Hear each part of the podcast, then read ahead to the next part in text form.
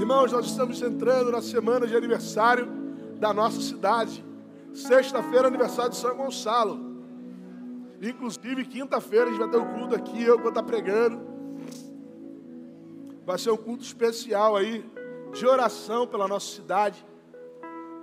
Eu vou pedir uma ajuda, por favor. Depende se do seu lado tem alguma bolsa. Depende se tem alguém assim. Eu queria pedir para você nos ajudar, porque tem ainda um pessoal ali em pé, no trânsito aí. Quem puder aí nos ajudar, tá bom? Tá calor hoje. Ainda mais que eu decidi vir com essa blusa de manga comprida aqui, que eu me arrebentei mais ainda. Mas assim, eu tenho gostado muito de ver o quanto tem acontecido algumas mudanças assim, na cidade, sabe? Por exemplo, essa semana, quarta-feira, eu estava passando por Alcântara. E eu estava vendo assim como é que está bonito ali debaixo do adulto. Você já reparou isso? Aqueles desenhos, aquele, aquele clima lá deu, deu uma diferenciada, né? Saiu aquele monte de papel que tinha colado nas paredes. Eu estava vindo do GC. E aí passei ali por Tribobó via a, o letreiro, né? São Gonçalo, qualquer eu vou parar lá para tirar uma foto. I love São Gonçalo, né? Eu, rapaz, se, se botasse isso no Alcântara, ia bombar. Se botasse uma placa assim, eu amo Alcântara. Aí, ó, viu? Quem gosta de ir na Alcântara comprar um negocinho aí, né? Quem fala assim, Senhor, minha vida de ir na Alcântara? Quem? Que Alcântara, cara, Alcântara e Manilha são tipo de Jumanji, cara. Você acha que você vai sair de Alcântara, mas Alcântara que deixa você sair dela. Se ela decidir dar nó, esquece, ninguém sai. Ninguém entra, ninguém sai. Mas Alcântara é especial. E aí Alcântara tem esse negócio. Se o, se o prefeito botar lá, eu amo Alcântara, duvido que vai bombar de foto. Eu só, podia botar aqueles, aqueles, aqueles balanços, sabe? Na rua da feira, pensou?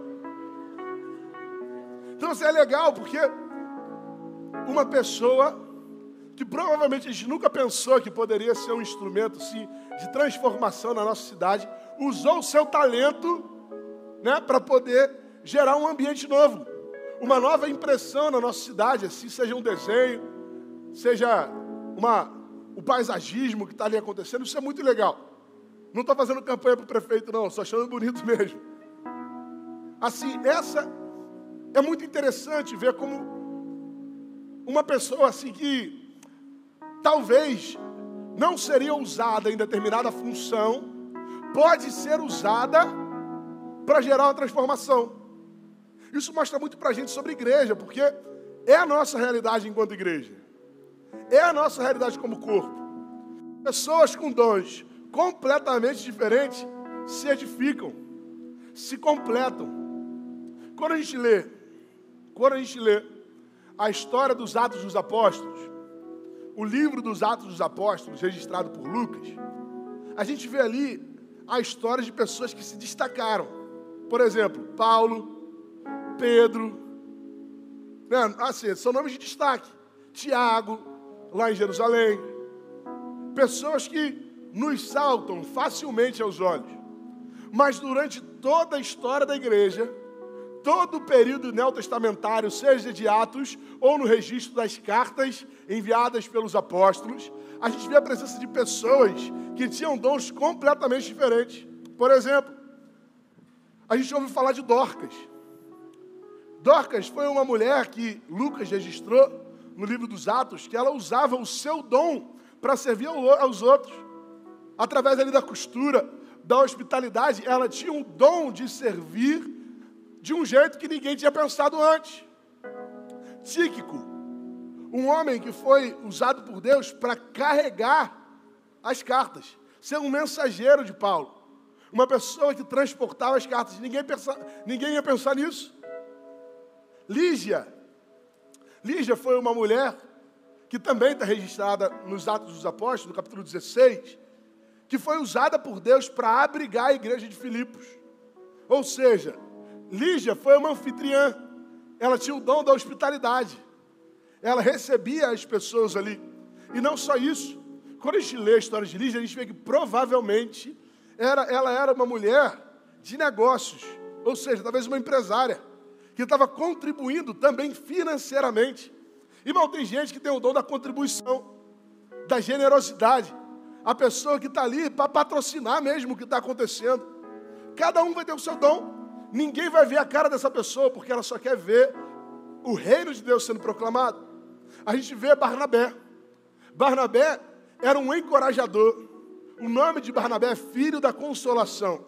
Foi ele que foi instrumento de Deus para alcançar Paulo, para encorajar o povo, encorajar os apóstolos a receberem Paulo. Barnabé vendeu o que tinha e entregou para a igreja, para que o reino fosse proclamado. Ele inspirava outras pessoas. Prova disso foi que Ananias e Safira, inspirados nele, decidiram também vender o seu terreno, mas eles não conseguiram viver tudo que Barnabé queria que eles vivessem. Tudo que Barnabé realmente estava disposto a viver. A igreja é formada pelo dom de todos os irmãos. A igreja é formada não, pelo, não pela ousadia missionária de Paulo, e nem pela, nem pela, pela, pela base teológica de Tiago. A igreja é formada por Paulo, Tiago, Apolo, Tíquico, é, Ninfa,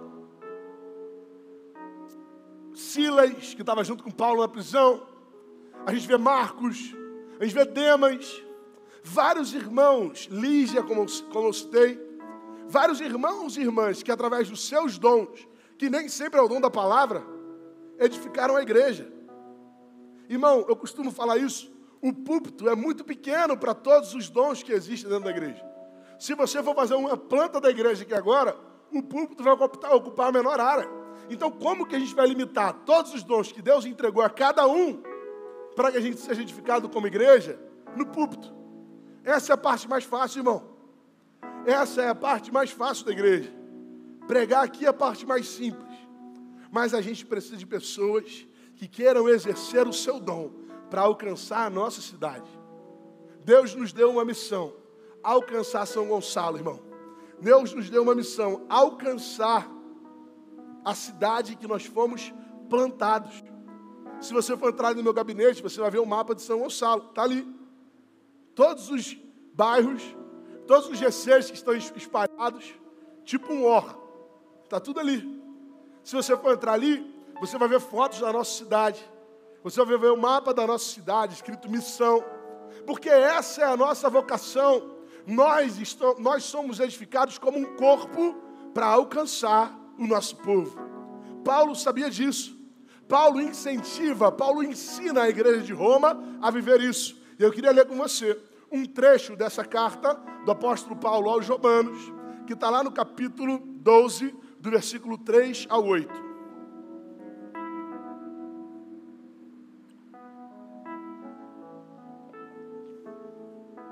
A primeira parte do versículo, ela fala assim: Por isso, pela graça que me foi dada, digo a todos vocês: ninguém tenha de si mesmo um conceito mais elevado do que deve ter mas, ao contrário, tenha um conceito equilibrado, de acordo com a medida da fé que Deus lhe concedeu. Assim, como cada um de nós tem um corpo com muitos membros, e esses membros não exercem todos a mesma função, assim também em Cristo, nós que somos muitos, formamos um corpo, e cada membro está ligado a todos os outros. Temos diferentes dons, de acordo com a graça que nos foi dada. Se alguém tem o dom de profetizar, use-o na proporção da sua fé. Se o seu dom é servir, sirva. Se é ensinar, ensine. Se é dar ânimo, que assim faça. Se é contribuir, que contribua generosamente. Se é exercer liderança, que a exerça com zelo. Se é mostrar misericórdia, que o faça com alegria. Dons que foram espalhados pelo Senhor para a edificação do seu corpo e o alcance do mundo. Eu queria pensar com você já no primeiro ponto e te afirmar que você tem um dom. Pastor, eu não sei meu dom. Eu, você sabia que durante muito tempo eu fiquei pensando nisso? Eu não sabia muito bem qual era o meu dom. Eu me sentia tipo um marreco que anda, nada e voa, mas não faz nenhum dos três direitos. Eu cantava um pouquinho, pregava um pouquinho, tocava um pouquinho e fazia tudo de, de tudo um pouquinho. Até que meu pastor falou assim para mim: Você é o quê? Você é cantor? Você é pastor? O que, que você é? Eu falei assim: Não, meu Deus me chamou para ser pastor. Ele falou: Então você seja um pastor. E eu falei: Então é isso que eu vou ser. Vou me dedicar a isso. Vou me empenhar mais nisso. Durante 20 anos, irmãos, eu estou fazendo isso. Desde os meus 14 anos, dia 11 de setembro de 2004, foi a primeira vez que eu subi um púlpito para fazer uso da palavra e pregar o Evangelho. Dia 11 de setembro de 2004 foi a primeira vez que eu preguei em público. Eu só tinha falado uma vez, em agosto de 2004, no sepultamento da minha avó. No velório dela, foi o primeiro lugar que eu falei, na verdade. Mas na igreja foi dia 11 de setembro de 2004. E uma festa country. E passou a gambá em cima do muro, irmão. Eu não sabia o que ia fazer. Eu era de Largo da Ideia, pô. Largo da Ideia é na roça, amém? Aí eu tô pregando, daqui a pouco os irmãos começam a falar, a gambá passando em cima do muro. Eu já estava todo desconcentrado aí que eu perdi de vez o sermão, né? Mas eu lembro que eu preguei em João capítulo 11, versículo 35. Então, nesse tempo, se eu for somar, eu acho que eu preguei pelo menos uma vez por semana. Há quase 20 anos. Então, assim, o mínimo que precisa acontecer é eu melhorar um pouco eu consegui dominar um pouco. Mas vai ter gente que não vai conseguir falar em público. Eu não tenho problema quanto a isso. Desde, desde moleque, desde, desde os trabalhos de colégio. O nego botava eu para falar em público.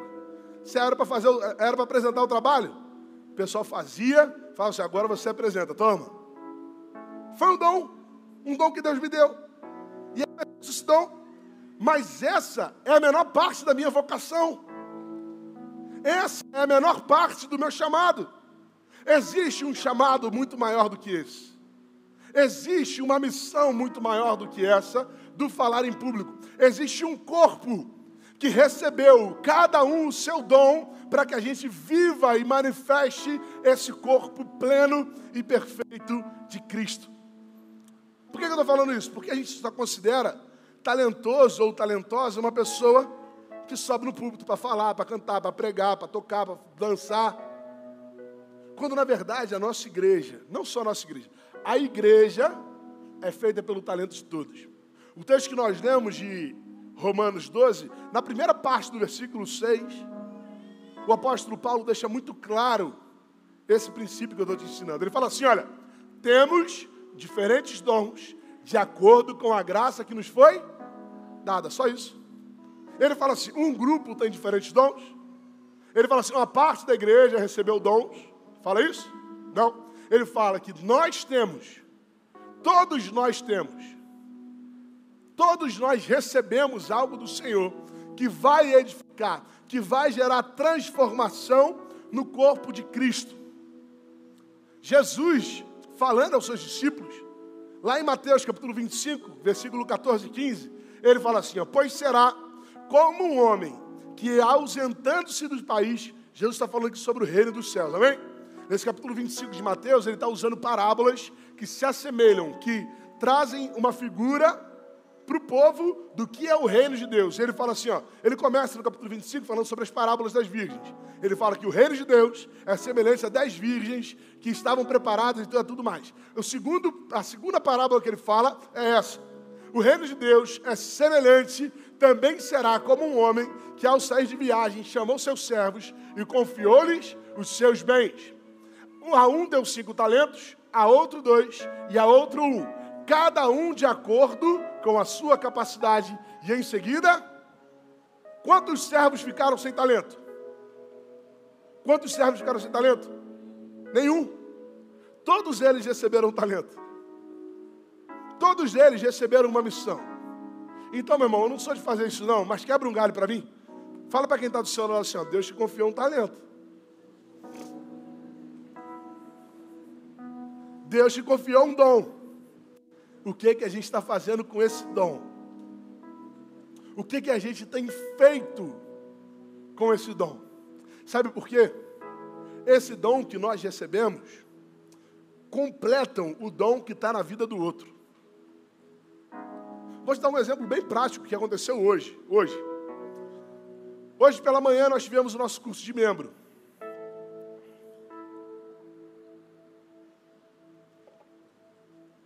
A gente teve um pouco mais de 40 pessoas participando do curso. Dessas 40 pessoas, cada uma delas recebeu uma apostila que eu escrevi, mas não fui eu que fiz o design. Além de não ter sido eu que preparei o layout, né, a diagramação, também não fui eu que imprimi essas apostilas. Não fui eu que encadernei. Não fui eu que preparei a bolsa que ia receber as apostilas, que foi costurada por uma pessoa da igreja. Não fui eu que estampei. Não fui eu que preparei o café que eles comeriam. Não fui eu que arrumei a sala que eles iriam sentar. Não fui eu que liguei o ar-condicionado para poder recebê-los quando eles entrassem na sala. A única coisa que eu fiz foi entrar, pegar o meu piloto e ensinar o conteúdo. Imagina se eu não tivesse todo esse povo que preparou antes de mim. Como que eu posso achar que só pelo fato de eu falar, o meu dom se torna maior do que qualquer um dos outros dons? Quem já participou do curso de membro sabe, irmão. Esse pessoal da cozinha aí arrebenta. Cafezão é regado. Come que é uma beleza. Eu falo pro pessoal, falo, gente, ó, é porque se vocês não gostarem da aula, pelo menos da comida vocês gostam. E aí dá tudo certo. Deus separou os dons, espalhou pela igreja, e esses dons se completam. Esses dons formam um corpo. Isso é muito bom, sabe por quê? Ter ciência disso não nos deixa envaidecer. Não deixa a gente pensar que o nosso dom é maior do que o do outro. Não deixa, não deixa a gente pensar que nós somos mais capazes, somos mais especiais do que os outros. O texto que nós lemos fala isso. Mas um texto muito parecido, inclusive do apóstolo Paulo, falando na igreja de Corinto, complementa isso que eu estou falando. Lá em 1 Coríntios, capítulo 12, versículo 24 e 25, a Bíblia fala: Mas enquanto os que em nós são decorosos, não precisam ser tratados de maneira especial, mas Deus estruturou o corpo, dando maior honra aos membros que dela tinham falta, a fim de que não haja divisão no corpo, mas sim que todos os membros tenham igual cuidado uns pelos outros. Quando um membro, desculpa, é só até aqui mesmo, né? Uns pelos outros. Essa diversidade, irmão, essa dependência mútua, essa interdependência, não deixa nascer vaidade no nosso coração a gente entende que a gente é um corpo. Inclusive, assim, vou dar um spoiler, que no mês de outubro a gente vai começar uma série de mensagens chamada Somos Corpo, baseada na carta aos Efésios. Alguns meses atrás a gente fez uma série de mensagens, a gente estudou junto uma carta, é, uma série chamada O Cabeça. Lembra? Que a gente estudou a carta à igreja de Colossos. Mas agora a gente vai estudar sobre corpo, sobre sermos um corpo baseado na carta aos Efésios. Então, só um spoiler aí para você já guardar os finais de semana aí de outubro. Essa interdependência faz a gente se enxergar verdadeiramente como corpo. Versículos 21, 22 e 23 desse mesmo capítulo 12 da carta à igreja de Corinto nos mostra que não podem os olhos dizer à mão, não preciso de você, nem a cabeça pode dizer aos pés, não preciso de vocês. Ao contrário, os membros do corpo que parecem mais fracos são. São o quê? Vamos ler junto, vai. Ao contrário.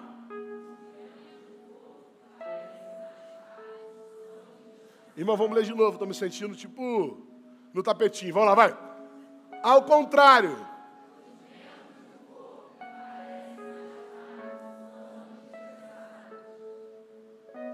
E os membros que pensamos serem menos honrosos, tratamos com especial honra. E os membros que em nós são indecorosos, são tratados com decoro especial. Irmão, o que Paulo está ensinando, tanto a igreja de Roma, como a igreja de Corinto, é que não há um membro mais especial, não há um dom mais especial.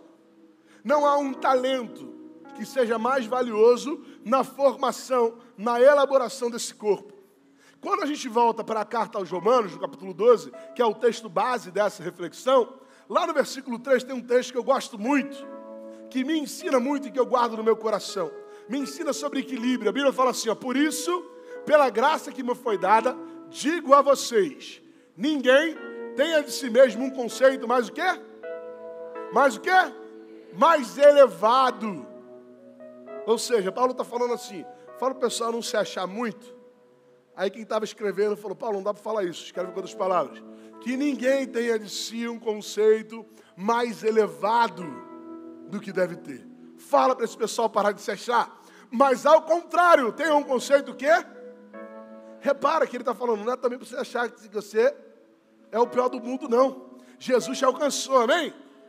O diabo vai tentar fazer você se achar o pior o mais indigno, você fala assim: não, não posso fazer isso porque eu não sou santo o suficiente. Eu também não sou, irmão.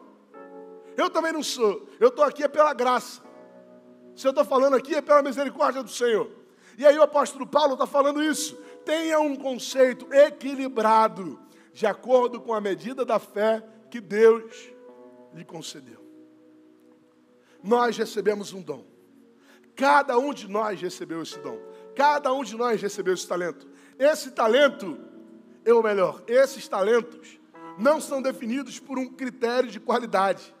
Esses talentos se completam, como pés e mãos que fazem parte de um corpo e ouvem a ordem da cabeça. Quando a cabeça manda, o corpo anda. Quando a cabeça manda, o corpo para. Quando a cabeça manda, as mãos se erguem, as mãos se erguem, as mãos se estendem. Quando Cristo manda, a igreja anda. Quando Cristo manda, a igreja para. Quando Cristo manda, as mãos se levantam. Quando Cristo manda, as mãos se estendem. Quando Cristo manda, a igreja fala. Cristo é o cabeça. Nós somos o corpo. De forma que o único que merece honra é o Senhor. O único que merece glória e louvor é o Senhor. Então, meu irmão, se você recebeu um talento, se você entende que esse talento não é um talento mais especial do que nenhum outro, mas também é um talento que edifica o corpo. Por exemplo, irmão, a nossa equipe de limpeza. Você pode dar uma salva de palmas pela nossa equipe de limpeza, por favor? Irmão? Sabe por quê? Durante a semana, esse grupo de irmãos e irmãs vem aqui, separa o tempo, vem aqui lá. Irmão, nós não temos zelador. Nós não temos zelador. Eles separam esse tempo, vão lá, irmão, lava o banheiro. E você nunca viu eles fazerem isso vão lá, vem aqui e limpam o templo. E você nunca viu isso? Ninguém nunca foi ali e falou assim: olha, parabéns pelo teu serviço. Não, porque nós estamos servindo ao Senhor. Às vezes a gente quer as luzes, mas essas luzes se apagam, irmão. Essas luzes se apagam.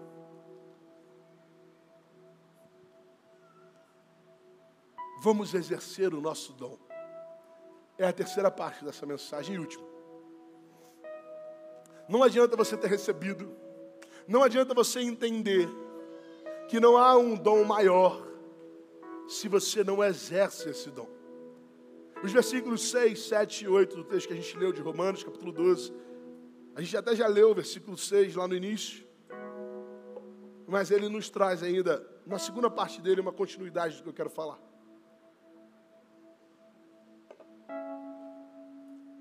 Pessoal que, que lê a revista da EBD, né?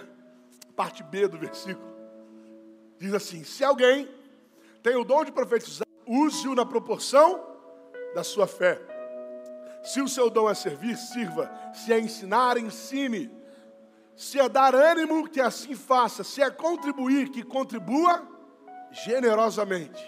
Se é exercer liderança, que a exerça com zelo. Se é mostrar misericórdia, que o faça com alegria. Ou seja, você, você recebeu um dom, você recebeu um talento. Meu irmão, exerça esse dom. Exerça esse dom. Uma igreja, estava falando hoje mais cedo lá no curso, né? Uma igreja é uma associação voluntária de crentes. A igreja é mantida das contribuições voluntárias do seu povo, como também é mantida do serviço voluntário do seu povo. A igreja se move através do empenho financeiro e do empenho vocacional. do seu povo. Então, meu irmão, não dá para a gente terceirizar o nosso chamado. Não dá para a gente terceirizar aquilo que a gente tem que fazer dentro do reino. Você pode terceirizar muita coisa na sua vida, menos a sua vocação. Você, já, você conseguiu pagar para alguém ir na academia com você? Pra, por você, na verdade, né? Dá vontade de fazer isso, né, irmão? Fala assim, cara, estou precisando emagrecer. Vou fazer o seguinte, eu vou pagar uma pessoa para malhar lá para mim, para ver se eu emagreço. Não dá. Você precisa fazer, porque é algo que interfere na sua vida. Não dá para você pagar alguém para viver seu chamado. Teve uma vez que um novo convertido me perguntou isso. Ele falou assim, pastor, é o seguinte, eu tô, estou tô com dificuldade para servir aí na escala e tudo mais, e ele e ele, ele, ele trabalhava por escala também lá no trabalho dele. Aí ele falou, ah, de todo, bem, de todo bom coração, é muito bom o novo convertido, porque ele traz algumas questões assim, que são muito, são muito interessantes, sabe? Aí ele falou assim, aí pastor, não estou conseguindo servir. Aí eu vou fazer o seguinte, eu vou pagar uma pessoa para servir para mim. Eu falei assim, não, irmão, não adianta isso não, cara. Não precisa pagar uma pessoa para servir para você, não. Se você não tem tempo, não tem problema. Cada um tem uma realidade. Mas se você tem tempo, irmão, exerça o seu dom. Descubra esse dom. Porque quando a gente descobrir, a gente, como igreja, vai alcançar essa cidade. O salário de um voluntário é o amor ao Senhor. O salário de um vocacionado, de alguém que descobriu o seu dom, é o amor pela obra. Voltando à carta à igreja de Corinto, na primeira carta, no capítulo 16 versículos 13 e 14.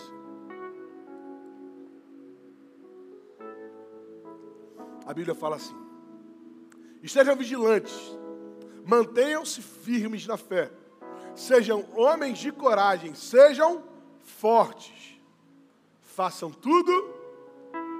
Vamos ler mais uma vez esses dois versículos? Vamos ler juntos? Vamos lá. Estejam